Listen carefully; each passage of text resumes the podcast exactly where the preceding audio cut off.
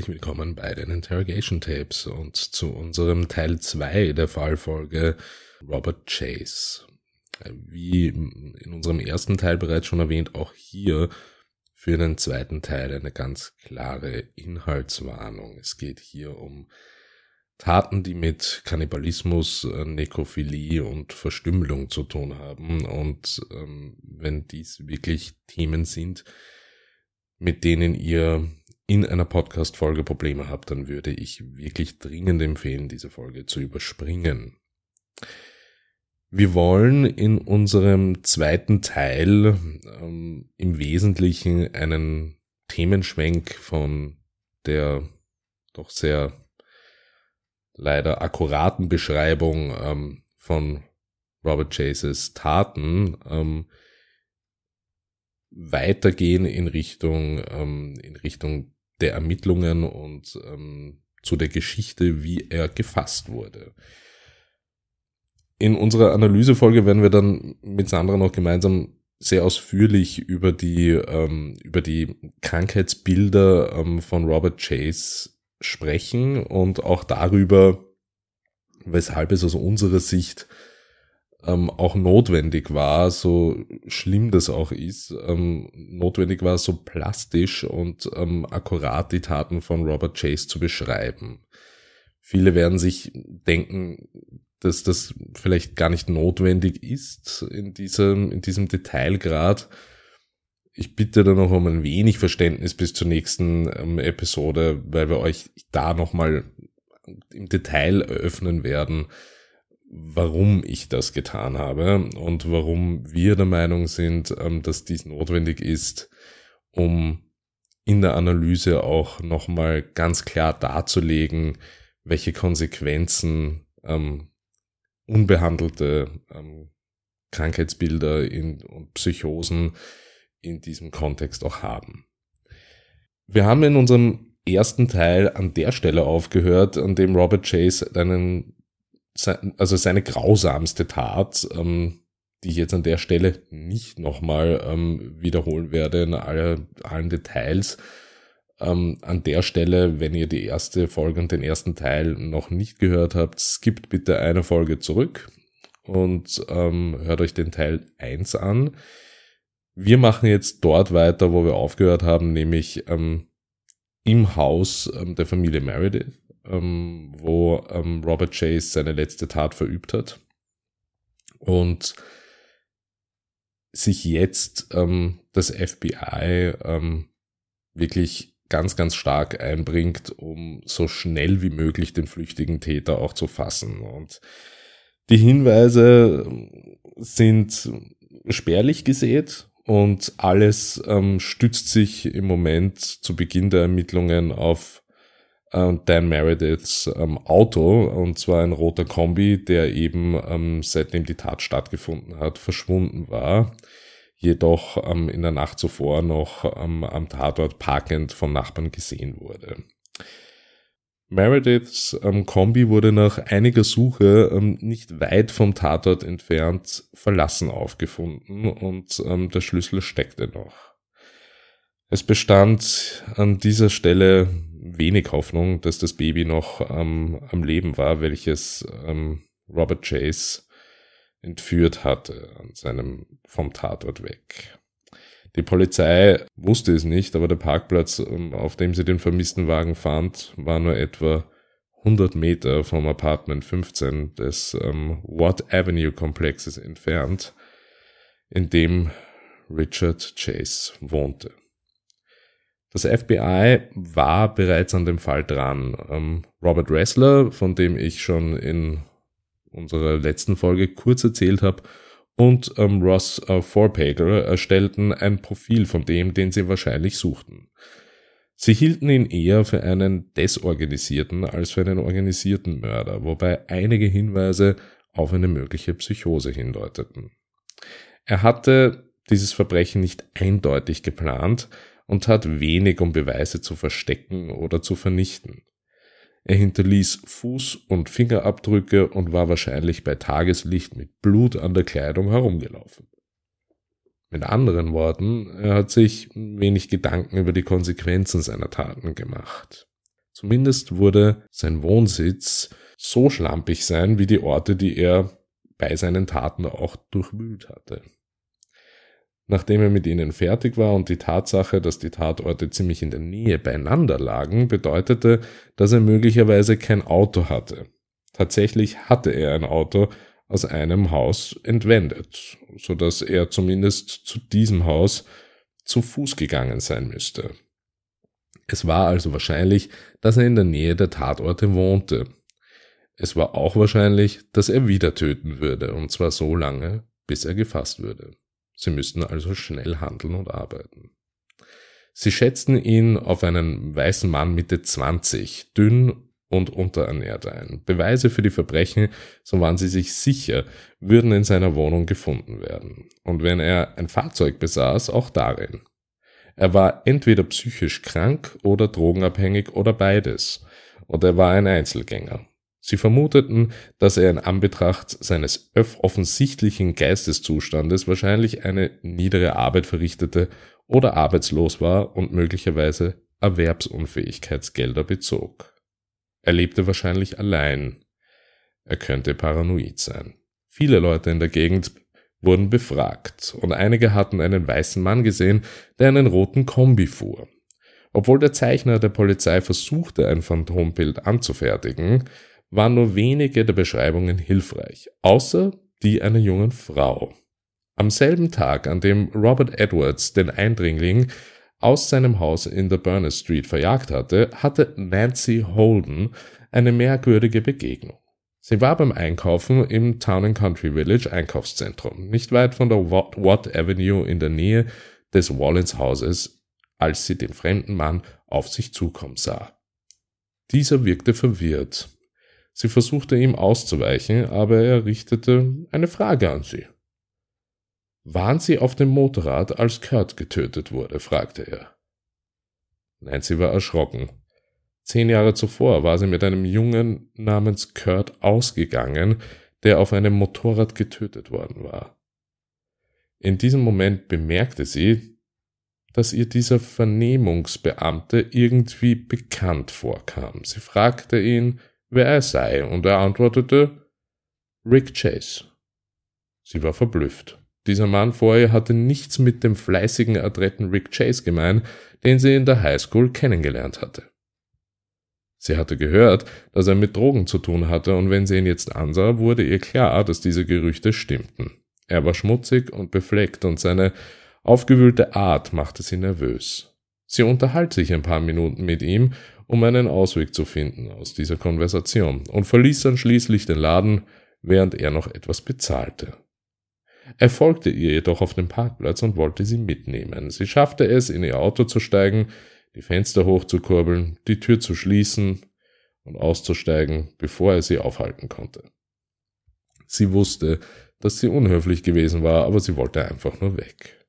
Nachdem sie das Phantombild eines zerzausten Mannes gesehen hatte, der in der Nachbarschaft einen orangefarbenen Skiparker trug, und sich daran erinnerte, dass Chase an diesem Tag einen gleichfarbigen trug, war sie sich sicher, dass dies der Mann war, den die Polizei suchte. Einen weiteren Anhaltspunkt lieferte die Waffenregistrierung einer halbautomatischen Handfeuerwaffe von Kaliber 22, die im Dezember 1977 an einen Richard Chase in der Watt Avenue verkauft worden war. Am 10. Januar hatte er Munition gekauft. Dann erinnerte sich Dawn Lawson, als sie die Nachrichten sah, an ihren seltsamen Nachbarn. Sie hatte eine große Karte von Sacramento an seiner Wand gesehen, die mit schwarzer Tinte beschriftet war. Sie hatte jedoch Angst, sich einen Feind zu machen, indem sie ihn anzeigte. Das nachbarschaftliche Verhältnis hätte darunter massiv leiden können und davor hatte sie Angst. Nachdem sie fünf Tage nach dem Mord ähm, an Wallens und Holden gehört hatten, überprüften die Ermittler den Hintergrund von Chase und fanden eine Vorgeschichte von Geisteskrankheiten, einschließlich seines Ausbruchs aus einem Krankenhaus, eine Anklage wegen einer versteckten Waffe, eine Reihe kleinerer Drogenvergehen und seine ursprüngliche Verhaftung in Nevada wegen Marihuana-Besitzes. Sie fanden seine Adresse in der Ward Avenue und fuhren am Samstagnachmittag, einen Tag nach dem Dreifachmord, dorthin, um sie zu überprüfen. Von der Hausverwaltung erfuhren sie, dass Chase Mutter seine Miete bezahlte und der Meinung war, ihr Sohn sei Opfer von LSD-Missbrauch geworden. Chase weigerte sich, seine Mutter in seine Wohnung zu lassen. Die Detectives klopften wiederholt, aber Chase öffnete die Tür nicht. Sie taten so, als wollten sie gehen und warteten dann. Chase kam mit einer Schachtel in den Armen heraus und machte sich auf den Weg zu seinem Auto. Die Polizisten nahmen ihn fest, aber nicht ohne, dass er sich heftigst wehrte. Sie stellten fest, dass er einen orangefarbenen Parker trug, der dunkle Flecken aufwies, und dass seine Schuhe mit Blut beschmiert waren. Ihm wurde eine halbautomatische Handfeuerwaffe des Kalibers 22 abgenommen, die ebenfalls Blutflecken aufwies. In der Gesäßtasche von Chase fand man Dan Merediths Brieftasche und ein paar Latexhandschuhe. Der Inhalt der Schachtel, die er bei sich trug, erwies sich ebenfalls als interessant. Blutverschmierte Papierstücke und Lappen. Sie brachten ihn auf die Polizeiwache und versuchten ihn zu einem Geständnis zu bewegen. Er gab zu, mehrere Hunde getötet zu haben, weigerte sich aber hartnäckig über die Morde zu sprechen. Während er in Gewahrsam war, durchsuchten die Ermittler nun seine Wohnung, in der Hoffnung, einen Hinweis auf das vermisste Baby zu finden. Was sie in der faulig riechenden Wohnung vorfanden, war ekelerregend. Nahezu alles war blutverschmiert, auch Lebensmittel und Trinkgläser. In der Küche fanden sie mehrere kleine Knochenstücke und im Kühlschrank einige Schalen mit Körperteilen. In einem Behälter befand sich menschliches Hirngewebe. Ein elektrischer Mixer war stark verschmutzt und roch nach Fäulnis. Es gab drei Halsbänder für Haustiere, aber es waren keine Tiere zu finden. Auf einem Tisch lagen Fotos von menschlichen Organen aus einem wissenschaftlichen Buch und Zeitungen mit eingekreisten Anzeigen, in denen Hunde verkauft wurden. Auf einem Kalender waren die Daten der Morde mit der Anschrift heute versehen und erschreckenderweise stand das gleiche Wort auch auf 44 weiteren Daten, die in diesem Jahr noch folgen sollten. Der ganze Ort hatte eine bedrohliche Atmosphäre, aber zumindest war Chase jetzt in Haft. Es wurden nun Beweise von Chase gesammelt, um sie mit den Proben der Mordopfer zu vergleichen, die bereits im Kriminallabor analysiert wurden. Auf Chases Kleidung befand sich sehr viel Blut und es wurden auch Haarproben entnommen. Als sie jedoch versuchten, ihm eine Blutprobe zu entnehmen, musste er gefesselt werden. Damals ahnten sie noch nichts von seiner starken Urangst, sein Blut zu verlieren und sich aufzulösen. Ferris Salami wurde zu Chases Anwalt ernannt und er wurde sofort von den Ermittlern getrennt, die nur so viel Zeit damit verbracht hatten, ihm ein Geständnis zu entlocken. Die Polizeibeamten setzten die Suche nach dem Baby fort und setzten dabei einen Bluthund ein. Sie suchten sogar das Haus von Chases Mutter auf, die sich jedoch unkooperativ zeigte und darauf bestand, dass trotz der Funde nicht bewiesen sei, dass ihr Sohn etwas mit den Taten zu tun hatte. Einmal gab Chase gegenüber einem anderen Häftling zu, dass er das Blut seiner Opfer getrunken hatte, weil er eine Blutvergiftung hatte. Er brauchte Blut und es, ja, er war es leid, Tiere zu jagen und zu töten, deshalb brauchte es einmal auch Menschen. Schließlich wurde am 24. März das Baby gefunden. Ein Hausmeister entdeckte in einer Kirche eine Kiste mit den Überresten eines männlichen Babys. Er rief die Polizei an.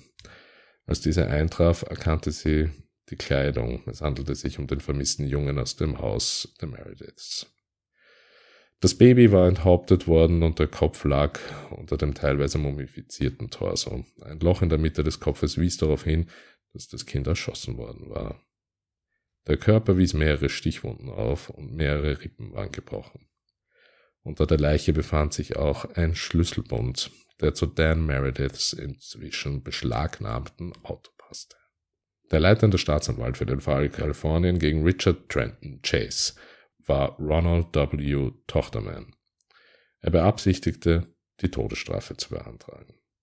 Die Verteidigung plädierte auf nicht schuldig aufgrund von Unzurechnungsfähigkeit, aber Tochtermann war entschlossen zu zeigen, dass er den Unterschied zwischen Recht und Unrecht kannte und nicht zum Mord gezwungen war.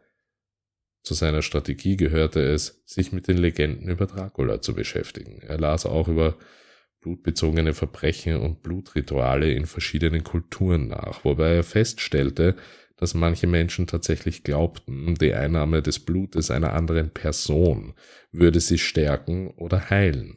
Er wollte dadurch zeigen, dass dies zwar ein Glaube sein mag, aber kein tragfähiger Grund für einen Mord ist. Angesichts der lokalen Berühmtheit des Falles wurde ein Wechsel des Verhandlungsortes beantragt und der Prozess wurde 120 Meilen südlich nach Santa Clara County verlegt. Als alles vorbei war, hatten ein Dutzend Psychiater Chase untersucht.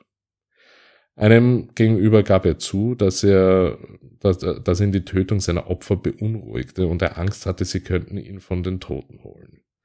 In seinen Eingeständnissen gab es jedoch keinen Hinweis darauf, dass er sich jemals dazu gezwungen gefühlt hatte. Er hielt das Blut einfach für therapeutisch. Ein Psychiater stellte fest, dass er eine antisoziale Persönlichkeit äh, war, die nicht schizophren ist. Seine Denkprozesse waren nicht gestört und er war sich bewusst, was er getan hatte und auch dessen bewusst, dass es falsch war. Am 2. Januar 1979 begann der Prozess gegen Chase. Er war wegen sechsfachen Mordes angeklagt. Der Staatsanwalt betonte während des gesamten Prozesses, dass Chase eine Wahl gehabt habe und erwähnte mehrmals, dass er Gummihandschuhe in Mordabsicht zu den Häusern der Opfer mitgebracht habe. Insgesamt gab es 250 Beweisstücke der Anklage, von denen Chases Waffe und Dan Merediths Brieftasche, die in Chases Tasche gefunden war, die wichtigsten waren. Der erste Zeuge in einem Prozess, der sich über vier Monate hinzog, war David Wallens, der das Bild des Grauens beschrieb, das sich ihm bot, als er an diesem Tag nach Hause kam. Ihm folgten fast 100 Zeugen. Chase trat dann zu seiner eigenen Verteidigung in den Zeugenstand. Er sah schrecklich aus. Sein Gewicht war weiter gesunken und er war eindeutig untergewichtig. Seine Augen waren eingefallen und glanzlos. Er behauptete während des Mordes an Wallens halb bei Bewusstsein gewesen zu sein und beschrieb detailliert, wie er sein ganzes Leben lang misshandelt worden war. Er gab zu, Wallens Blut getrunken zu haben. An, der zwei, an die zweite Mordserie konnte er sich nicht mehr erinnern, aber er wusste, dass er dem Baby in den Kopf geschossen und es enthauptet hatte, um es in einen Eimer liegen zu lassen, in der Hoffnung, mehr von seinem Blut zu erhalten. Er glaubte, das Baby sei etwas anderes gewesen, ging aber nicht näher darauf ein. Er war der Meinung, dass seine Probleme daher rührten, dass er als Teenager nicht in der Lage war, Sex mit Mädchen zu haben, und er sagte, dass ihm die Morde leid täten. Die Verteidigung beantragte eine Verurteilung wegen Mordes zweiten Grades, um Chase die Todesstrafe zu ersparen, da er eindeutig unzurechnungsfähig sei und nie eine angemessene Hilfe erhalten habe. Tochtermann argumentierte, dass er ein sexueller Sadist, ein Monster war, das ganz genau wusste, was es tat und das nicht gerettet werden konnte. Am 8. Mai 1978 fällten die Geschworenen nach fünfstündiger Beratung ein Urteil wegen des sechsfachen Mordes ersten Grades. In der Zurechnungsfähigkeitsphase befanden die Geschworenen Chase nach einer Stunde Beratung für zurechnungsfähig. Es dauerte vier Stunden, bis sie entschieden, dass Chase in der Gaskammer des San Quentin Penitentiary sterben sollte. Während die Morde im ganzen Land ähm, kursierten und ähm, weiter Schlagzeilen machten, befragten, um Informationen über Kriminalpsychologie in ihre Datenbank aufzunehmen, FBI-Profiler Richard Chase und erfuhren von einigen seiner Eigenheiten. Robert Ressler berichtet in seinem Buch Wer Monster bekämpft über diese Begegnung. Er beschreibt, wie Chase 1976 glaubte, dass sich sein Blut in Pulver verwandeln und er deshalb Blut von anderen Lebewesen benötige, um es wieder aufzufüllen. Dennoch hatten die Psychiater ihn trotz der Proteste einiger Mitarbeiter, er sei gefährlich, entlassen. Von seiner Verhaftung in Nevada im August 1977 bis zum Beginn der Mordserie im Dezember zeichnet sich ein klares Bild eines verfallenen Geistes ab. Danach tötete er die Katzen seiner Mutter und kaufte zwei Hunde, um sie zu töten. Außerdem quälte er eine Familie aus der Nachbarschaft wegen ihres verschwundenen Hundes. Dann sammelte er Artikel über den Hillside Strangler. Dann, im Dezember, erwarb er seine Waffe. Nach dem Mord an Griffin kaufte er eine Zeitung und verfasste einen Leitartikel über die Sinnlosigkeit dieser Schießerei. Danach kaufte er noch mehr Munition. Er legte auch Feuer in der Garage seiner Nachbarn, um sie aus der Nachbarschaft zu vertreiben, weil ihn die Musik störte. Einem Psychiater erzählte er, der erste Mord sei geschehen, nachdem seine Mutter ihm nicht erlaubt hatte, sie zu Weihnachten zu besuchen. Er habe nur aus dem Fenster seines Autos geschossen. Die Tatsache, dass er auch auf andere Häuser geschossen hatte, deutete darauf hin, dass es sich nicht um einen Unfall handelte. Chase sagte den FBI-Profilern zudem, dass ähm, er getötet habe, um sein eigenes Leben zu retten und dass er auf dieser Grundlage eine Berufung entwickelt habe. Er erwähnte die Seifenschalenvergiftung. Wrestler fragte ihn, was das sei, und er erklärte, dass jeder eine Seifenschale habe. Wenn man die Seife anhebt und feststellt, dass sie darunter trocken ist, ist alles in Ordnung. Wenn sie klebrig ist, hat man eine Vergiftung, die das Blut in Pulver verwandelt. Das Pulver entzieht dir dann Energie und zerfrisst deinen Körper. In letzter Konsequenz löst du dich auf.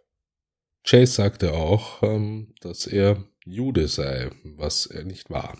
Und dass er von den Nazis verfolgt worden sei, weil er einen Davidstern auf der Stirn hatte, was er nicht hatte. Er erklärte, die Nazis stünden in Verbindung mit UFOs, die ihm telepathisch befohlen hätten, zu töten, um sein Blut aufzufüllen. Diese UFOs folgten ihm überall hin und das FBI sollte in der Lage sein, sich mit einem Radargerät zu orten. Dann schob er Wrestler einen Becher zu, der mit einem Teil eines Macaroni-Käseessens gefüllt war. Er wollte, dass es auf Gift untersucht wird. Wrestler erfuhr, dass die anderen Häftlinge Chase verhöhnten und ihn aufforderten, sich umzubringen. Sie wollten ihn einfach nicht in ihrer Nähe haben. Wrestler und die psychiatrischen Fachkräfte des Gefängnisses waren der Meinung, dass er in eine psychiatrische Klinik eingewiesen werden sollte. Obwohl er für kurze Zeit in einer solchen Klinik eingewiesen wurde, kehrte er bald darauf wieder nach St. Quentin zurück. Am Tag nach Weihnachten 1980, einen Tag vor dem dritten Jahrestag des Amoklaufs, schaute der Wärter nach Richard Chase. Der Verurteilte lag auf dem Rücken in seiner Pritsche und atmete normal. Er erwiderte den Gruß des Wärters nicht, was nicht ungewöhnlich war. Um 11.05 Uhr schaute derselbe Wärter erneut in die Zelle Chase lag auf dem Bauch. Beide Beine waren aus der Koje gestreckt und seine Füße standen auf dem Boden. Sein Kopf lag auf der Matratze und seine Arme streckten sich in Richtung des Kissens aus. Der Wärter rief nach Chase, der sich nicht bewegte. Er ging hinein und zog Chase vom Bett. Ihm war klar, dass der Vampir von Sacramento tot war. K.P. Holmes, der Gerichtsmediziner, wurde gerufen. Er durchsuchte die Zelle und fand einen seltsamen Abschiedsbrief über die Einnahme von Pillen. Chase hatte täglich eine Dosis Sinequan gegen Halluzinationen und Depressionen eingenommen. Diese waren in einem Paket mit drei Pillen in seiner Zelle. Offenbar hatte er die Pillen gehortet und dann eine Überdosis genommen. Die Todesursache war die Einnahme von Gift. Sein Herz wurde als ähm, normal und in guter Verfassung befunden, trotz seiner lebenslangen Bedenken. Der Gefängnispsychiater stellte fest, dass Chase ähm, seit seiner Einlieferung in das Gefängnis psychotisch war. Aber niemand kümmerte sich äh, um die Art seiner bezahnten Besessenheit von Blut. 1992 wurde ein Film mit dem Titel Unspeakable gedreht, in dem Chase als Vorbild für den Mörder diente. Sein Fall wird vom FBI immer noch als archetypisches äh, Modell für das Verständnis eines desorganisierten Mörders verwendet. Dies war die Geschichte von Robert Trenton Chase. In unserer nächsten Folge werden wir gemeinsam mit Sandra versuchen, diese, dieses unfassbare Verbrechen und alle damit verbundenen Traumata und Krankheitsbilder zu analysieren und euch noch einmal ähm, versuchen klarzumachen, warum wir diesen Fall in all seinen Details hier offengelegt haben. In diesem Sinne ähm, hören wir uns das nächste Mal bei der Analysefolge gemeinsam mit Sandra. Bis dahin, eine schöne Zeit. Tschüss.